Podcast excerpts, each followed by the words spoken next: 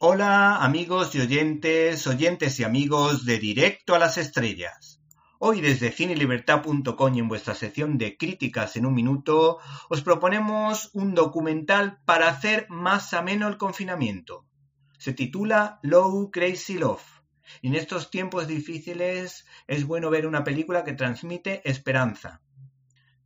Como dato curioso, la cantante Conchita, autora de canciones optimistas, ha sacado su lado más tierno hablando del regalo de la vida a través de la canción El viaje. Y de cantante a cantante, de músico a músico y tiro porque me toca, porque la distribuidora Bosco Phil, desde su plataforma, nos propone el alquiler de un documental conmovedor titulado Low Crazy Love de la mano del tándem formado por Trey Hill y Scott Mayo, que se liaron la manta a la cabeza para contarnos un hecho real como la vida misma que nos puede romper todos los esquemas, ya que esta producción cuenta como una estrella del heavy metal, sí, han oído bien, del heavy metal, lucha contra el lastre que supone la fama y las drogas cuando se da cuenta de la responsabilidad que supone traer al mundo una criatura, un regalo de Dios como una hija. Y es que este ensayo cinematográfico rompe con todos los tópicos del subgénero rock, generalmente compuesto del explosivo cóctel de sexo.